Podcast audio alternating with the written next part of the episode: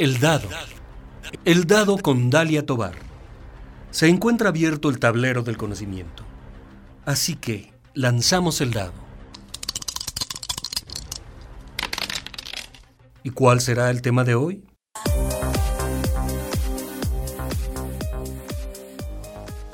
Cada día, los riñones de una persona procesan aproximadamente 190 litros de sangre para eliminar alrededor de 2 litros de producto de desecho y agua en exceso. En México, de acuerdo a datos de la Secretaría de Salud, del Instituto Mexicano del Seguro Social y del Centro Nacional de Transplantes, hay más de 17.000 personas en espera de un trasplante de riñón. También hay más de 73.000 pacientes que reciben terapia de diálisis o hemodiálisis. ¿Qué ha pasado con todos ellos en esta pandemia por COVID-19? ¿Cómo cuidar nuestros riñones? Lo anterior un poco con el pretexto que en el mes de marzo se celebró el Día Mundial del Riñón. De esto y más vamos a platicar hoy en el dado. Iniciamos. El segundo jueves de marzo se celebra el Día Mundial del Riñón, fecha en la que se busca concientizar a la población sobre la importancia de nuestros riñones y reducir el impacto de la enfermedad renal y sus problemas de salud asociados en todo el mundo. En México, en este 2021, la Secretaría de Salud, a través de la Comisión Coordinadora de los Institutos Nacionales de Salud y Hospitales de Alta Especialidad y el Centro Nacional de Transplantes, lanzaron la iniciativa Nueve Reglas de Oro por la Salud de tus Riñones, con el objetivo de promover hábitos saludables para preservar la salud renal y evitar o retardar la progresión de la enfermedad renal crónica a etapas avanzadas. Pero primero vamos a iniciar el programa hablando de los pacientes renales y la COVID-19. ¿Cuál fue la situación? Y de esto nos va a explicar el doctor Iván Velázquez Cortés, nefrólogo del Hospital Aranda de la Parra y del Instituto Mexicano del Seguro Social. Hoy día eh, los pacientes renales han pasado por una crisis tanto de medicamentos, de insumos, de continuar con sus terapias de reemplazo renal, llámese diálisis peritoneal, trasplante renal, hemodiálisis, en caso en particular, los pacientes eh, renales, eh, curiosamente lo que hemos visto desde el punto de vista nefrológico es que los de estos tres tipos de pacientes, los que menos se enfermaron, curiosamente, fueron los que estuvieron en diálisis peritoneal. Y eso tiene una explicación porque los pacientes que estaban en diálisis peritoneal, ellos casi no salían de sus casas haciendo sus tratamientos en casa. No así la incidencia de pacientes en hemodiálisis, es decir, los que tenían que desplazarse de su casa a sus unidades de hacer las terapias de reemplazo, pues podían contraer la enfermedad, contagiarse, o en su momento, desafortunadamente, pues instituciones públicas donde mucha gente pues, se, se contaminaban o se contagiaban ahí mismo. Curiosamente, los pacientes trasplantados, ellos también hicieron un retroceso en tratar de salirse y de cuidarse. Sin embargo, pues sí, la tasa de incidencia de infectados por coronavirus, curiosamente, también les pegó en un 10, un 20% de la población trasplantada. Las personas que enfermaron ¿Cuál fue su situación? Los pacientes en diálisis peritoneal, prácticamente ellos fueron un 2-3% los que se infectaban. Los pacientes que tenían hemodiálisis, desafortunadamente las tasas de mortalidad, es decir, de complicaciones, se veían un poquito más afectadas, llegando a una tasa de un 20-30% de una vez que se enfermaban, se complicaban y desafortunadamente perdían la vida. Los pacientes trasplantados, un tipo muy especial de pacientes, ellos tuvieron la ventaja de que afortunadamente ciertos tratamientos evitaban que lo que hacía el coronavirus era tratar de evitar esa tormenta de citocinas famosa que llamaban los médicos y que lo que hacía era una explosión de activación. Los pacientes trasplantados, ellos tienen ciertos medicamentos para inhibir esa respuesta inflamatoria, llámese, en caso de que, para evitar el rechazo del paciente, mejor dicho, y esto a cierto punto los protegía. Entonces, aunque fue un grupo vulnerable de riesgo, hoy día sabemos perfectamente, les iba bien, no así los de hemodiálisis. Sobre los pacientes con COVID-19 y enfermos renales, dijo que el grupo más afectado fueron los varones. Cuando hacíamos la diferencia, porque hoy día nuestro hospital también tuvo un centro de concentración, teniendo aproximadamente unos 600 pacientes tratados aquí en el hospital, vimos y fuimos partícipes de esa experiencia COVID y daño renal vimos que el grupo más afectado definitivamente eran los hombres, curiosamente. Y las mujeres eran un grupo protegido, les iba bien, se protegían y eh, a pesar de que tenían daño renal como un factor de riesgo, les iba bien. El doctor Velázquez Cortés dijo que los pacientes que llegaron en la primera oleada, la tasa de letalidad fue poca, pero en la segunda ya no se acudió a los hospitales. Los pacientes que llegaban en la primera oleada, si ustedes se fijan, fue prácticamente dos oleadas. La primera oleada, todo el mundo muy sensible a este tema, cualquier cosa que apareciera inmediatamente el médico. Y afortunadamente la tasa de letalidad de este grupo de pacientes renales pues fue muy poca.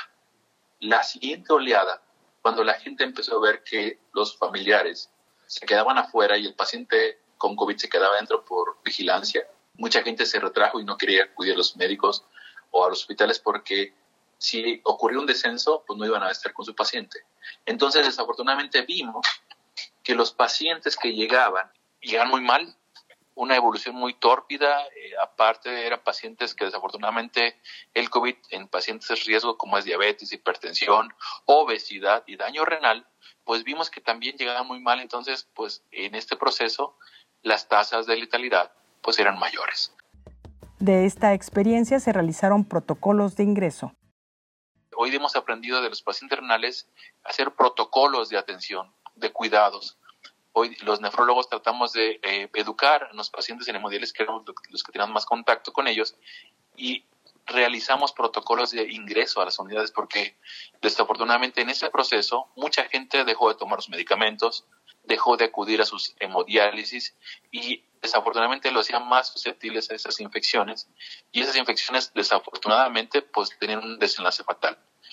De tal forma de que en el hospital que trabajamos actualmente hicimos protocolos de atención de ingreso a los pacientes, porque curiosamente en este proceso de este año hemos aprendido mucho, parece que fue mucho tiempo, pero muchas unidades de hemodiálisis dejaron de recibir a los pacientes que tenían coronavirus y esto mermaba su calidad y su funcionamiento, entonces pues desafortunadamente también tenían desenlaces fatales como la muerte. Nosotros tratamos de cuidar ese, aspecto humano de acompañamiento, de seguimiento y hacemos un protocolo de seguimiento cuando llega un paciente sospechoso. Tenemos una área especial. Creo que hemos aprendido a hacer eso. Hoy día todas las instituciones de salud han implementado esos protocolos en cuanto a hemodiálisis, que son las que más tenían esas complicaciones, Dalia, como ves.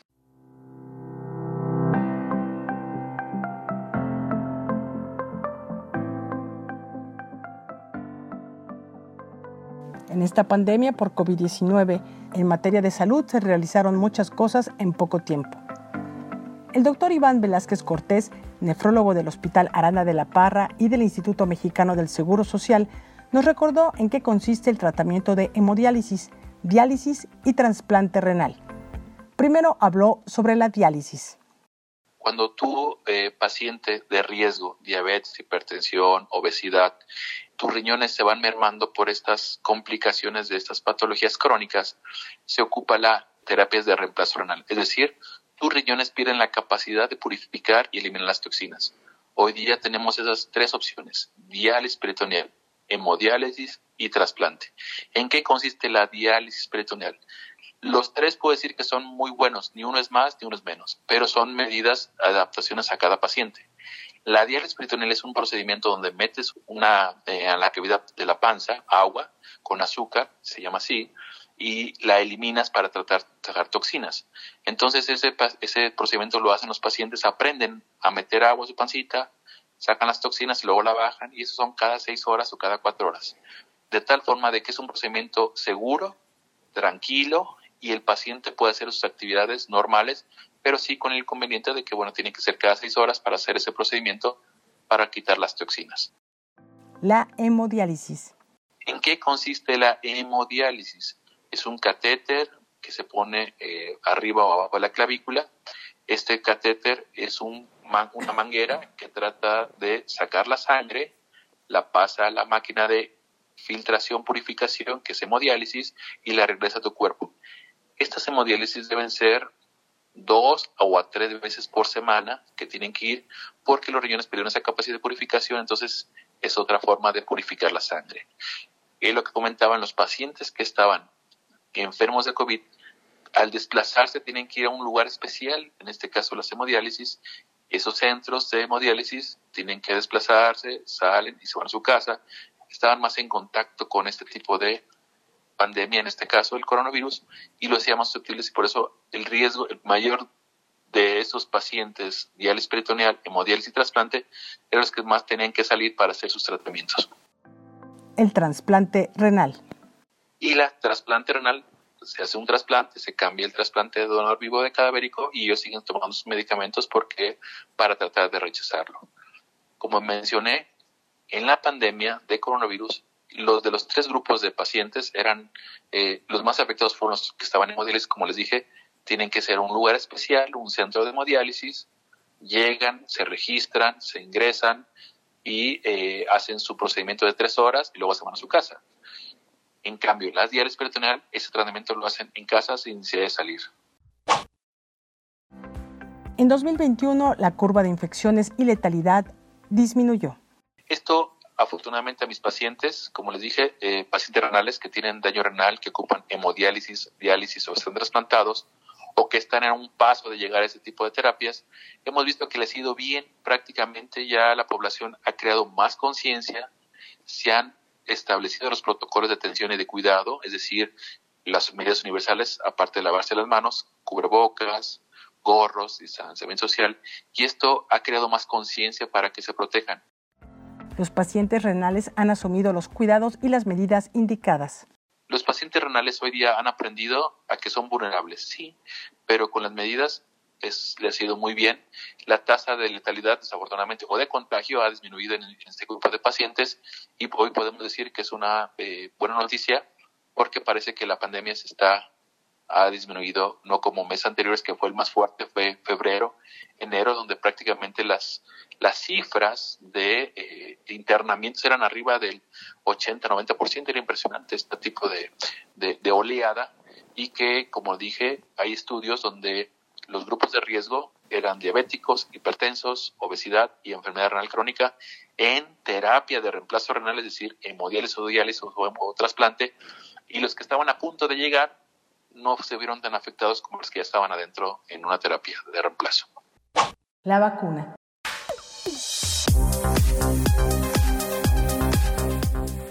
En el caso de la vacuna contra COVID-19 no hay ninguna contraindicación con el paciente renal. No, hoy, curiosamente, esto pareciera que tiene años, pero gracias a Dios sea la ciencia, podemos decir que este avance ha sido impresionante decirte contundente de que no va a haber reacción, desafortunadamente están todas en fase de prueba, porque creo que nadie hemos, hemos recibido la vacuna. Hoy día mi institución de salud ya pude obtenerla y hay reacciones esperables. Pero del paciente renal, trasplante, hemodiálisis o diálisis peritoneal, creo que no es ninguna contraindicación para recibirla. La única contraindicación que desde el punto de vista mencionan la información de los laboratorios es que si, bueno, tienes infección en este momento, pues no te la apliques, o tiene que ser más o menos un mes después de que te hayas enfermado. Pero a pesar de estas dos cosas que yo veo, y no es ninguna contraindicación recibirla, vas a tener reacciones, sí, dolor de muscular, debilidad y hasta fiebre. Hablaré en caso personal, a mí yo estuve eh, contagiado en abril del año pasado, eh, mis niveles de anticuerpos eran buenos y hasta cierto punto me, apliqué la vacuna y fue como una respuesta también muy buena, pero sí estuve muy cansado, débil, fiebre. Entonces, es algo esperable también que mis pacientes renales vayan a tener esas manifestaciones, pero lo que ya ha visto la ciencia es que, y lo que está publicado, es que estos pacientes, curiosamente, los que están en hemodiálisis, como están lavando la sangre continuamente, hace que tengan menos anticuerpos.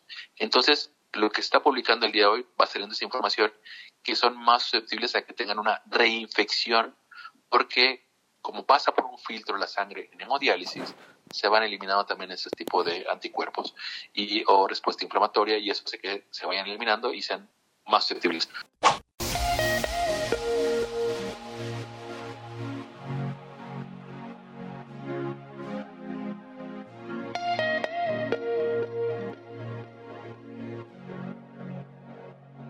¿Qué tal? Estamos platicando hoy en el dado con el doctor Iván Velázquez Cortés, nefrólogo del Hospital Aranda de la Parra y del Instituto Mexicano del Seguro Social en el municipio de León, Guanajuato.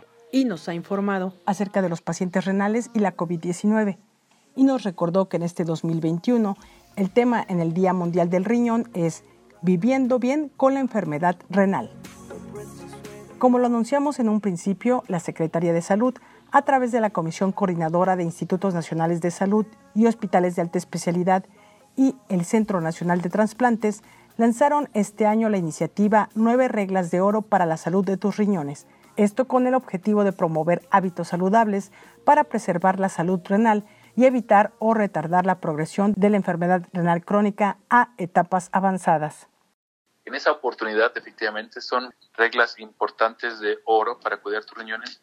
Efectivamente, la primera era, si eres diabético, control adecuado de tu azúcar es decir, menos de 150 de presión de azúcar en tu sangre. Y lo más importante, cuidarte desde el punto de vista de que tengas sus adecuados controles de, del riñón.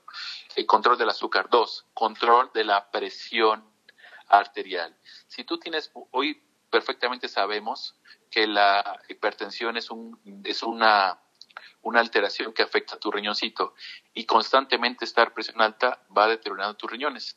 Es por eso que si eres hipertenso, pues también tratar de evitar en lo posible eh, control adecuado.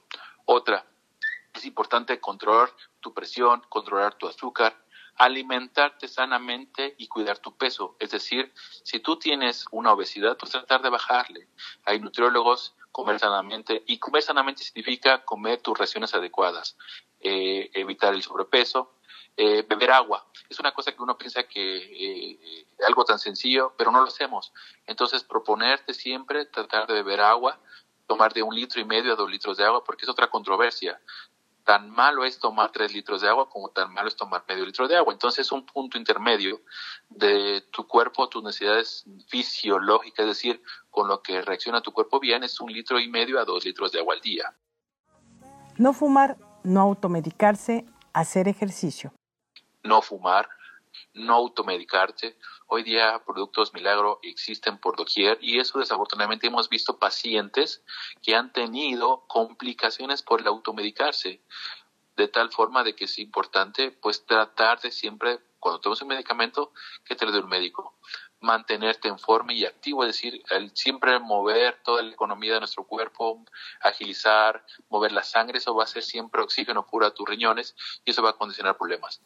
Si ahora otra cosa importante, la ocho y la más importante, es revisar tu función renal. Si eres diabético, eres hipertenso, tienes obesidad o tienes algún familiar con enfermedad renal, acude con tu médico general o de primer contacto y él te podrá canalizar si ve algún paciente de riesgo. ¿Qué se debe observar en la orina? Si tienes orina muy espumosa, es un foco de alerta. Si tienes sangre color diferente, es un foco de alerta. Si tienes un familiar, papá, mamá, ocupó diálisis hemodiálisis, es un foco de alerta que tienes que checarte y más si eres diabético.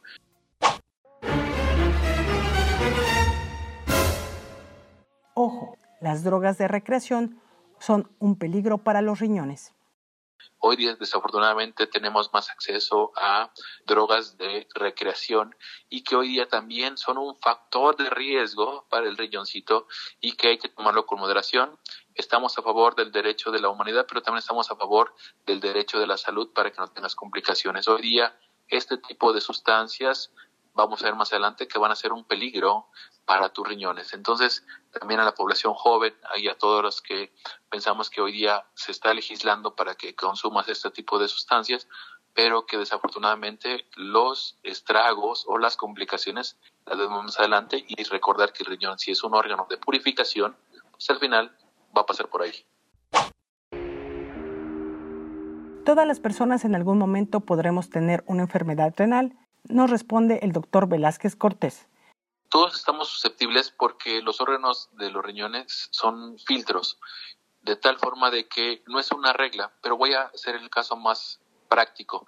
Los diabéticos, de los diabéticos, que es un, grupo de riesgo y que desafortunadamente México ocupa uno de los primeros lugares en diabetes, la diabetes es una causa de enfermedad renal. Y pondré este ejemplo.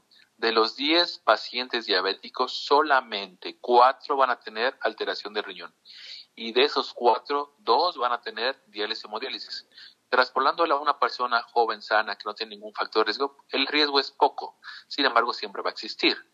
Yo creo que la clave de esta de Día Mundial del Riñón y de la prevención y cuidado de tus riñones es que siempre ver esos focos que te estamos mencionando. Forma sana, control del azúcar, monitorización de la presión, alimentarte sanamente, beber agua, no fumar, no automedicarte, si tienes diabetes, presión, azúcar, controlarte. Si tú haces eso, hay pocas posibilidades de que tu riñón tenga alguna manifestación. Pero si tú tienes alguna de estas enfermedades que son las principales que afectan al riñón, efectivamente tienes un 50% de que tengas alteraciones y desde el 50% tienes un 50% la que tengas una terapia de reemplazo renal.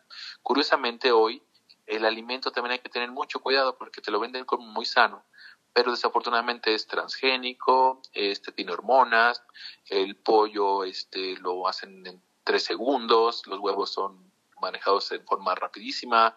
Entonces, yo creo que la clave de todo es tener un equilibrio. No podemos psicotizarnos tampoco de eh, buscar todo pues orgánico, que es lo ideal, porque hoy día están condimentados, están saturados de grasas trans, y eso afecta más adelante la eh, eh, salud renal.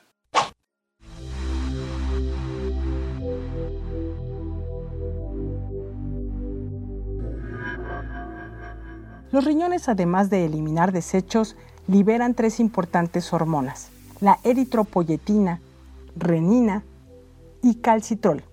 Y de esto ahonda el nefrólogo Velázquez Cortés. El riñón, aparte de purificar, y es por eso la confusión de muchos pacientes, es que, doctor, yo sigo orinando y a mí no me duele nada, ¿cómo que trabaja un 10, 15, 20%? Efectivamente, el riñón se encarga de eliminar las toxinas y eliminar el exceso de agua, pero estás eliminando el agua, pero no estás purificando. Esa es una función. Otra función es quitar los excesos de ácidos. Nuestros alimentos es en un proceso de, eh, de se queda lo bueno, se saca lo malo, y esos malos son los ácidos. El riñón también se encarga de eliminar. Dentro del riñón es un órgano endocrino, es decir, produce hormonas para el equilibrio de nuestro cuerpo. ¿Cuáles son las hormonas principales? Eritropoyetina. Es por eso que los pacientes que están enfermos del riñón tienen anemia porque se deja de esta sustancia. Es lo que comúnmente la gente conoce como vacunas para que no estén anémico la gente.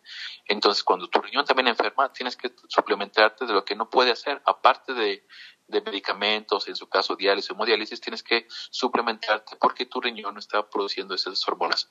Otra hormona muy importante es la vitamina D calcio, fósforo. Es por eso que los pacientes renales también, cuando están en etapas de menos de tasa de filtración de menos de 60, es decir, de purificación del 60%, se empiezan a, ponerse más frágiles sus huesos y las vitaminas empiezan a eliminarse, a producirse, porque dentro de su fabricación en el cuerpo, el punto fino y, eh, y elegante, por decirlo así, lo hace el riñón. Cuando el riñón enferma, se dejan de producir estas hormonas que te hacen más susceptible a ser anémico, más susceptible a tener eh, osteoporosis o debilidad o fragilidad de tus huesos, a que tengas menos eh, manejo del calcio, del fósforo, y es por eso que eh, tratamos de buscar esos suplementos para tratar de cuidarlo.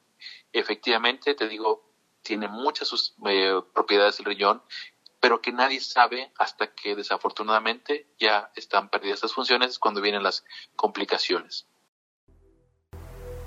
Y entre estas funciones muy importantes, los riñones liberan renina, que regula la presión arterial. Porque como el riñón se encarga de evitar la sobrecarga de volumen, el riñón se encarga de, ya tienes mucho agua, lo elimino.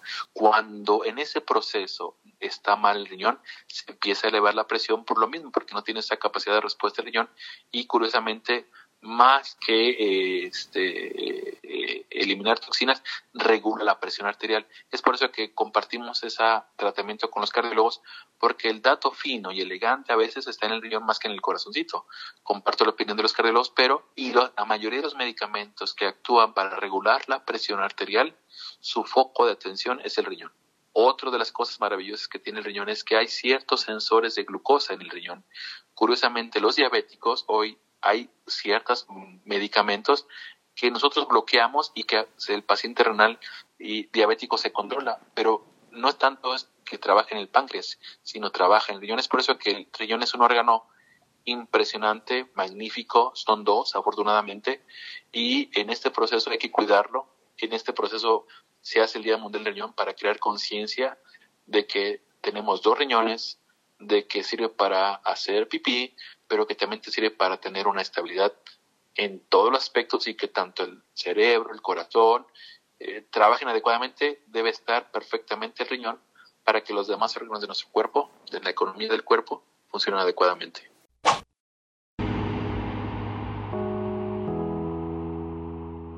El doctor Iván Velázquez Cortés hizo énfasis en que si tienes un factor de riesgo, acudas al médico de primer contacto, que es quien debe canalizar de forma temprana a los pacientes con los nefrólogos. Gracias al doctor Iván Velázquez Cortés, nefrólogo del Hospital Aranda de la Parra y del Instituto Mexicano del Seguro Social en León, Guanajuato. Si tienes alguna duda y deseas contactarlo, su correo electrónico es dr-velázquez 2 arroba yahoo.com.mx. Y ya para concluir esta entrevista, nos dejó el siguiente mensaje. Únicamente decirle que el Día Mundial del Riñón está diseñado para crear conciencia, acompañamiento y saber que las cosas tienen un desenlace feliz cuando haces una medicina preventiva y un cuidado adecuado de tus riñones. La pandemia no ha terminado Así que te invito a que sigamos cuidándonos con el uso de cubrebocas, sana distancia, lavado de manos, gel antibacterial y si tienes alguna duda sobre la COVID-19, puedes entrar a la página www.coronavirus.guanajuato.gov.mx. ¿Deseas externar tu opinión sobre el programa o sugerir algún tema? Te invito a hacerlo a través del correo eldadoradio.gmail.com. También puedes escribir y seguirme en Instagram, donde estoy como El Dado Radio. Eso es todo de mi parte, nos escuchamos en la próxima emisión. Hasta pronto.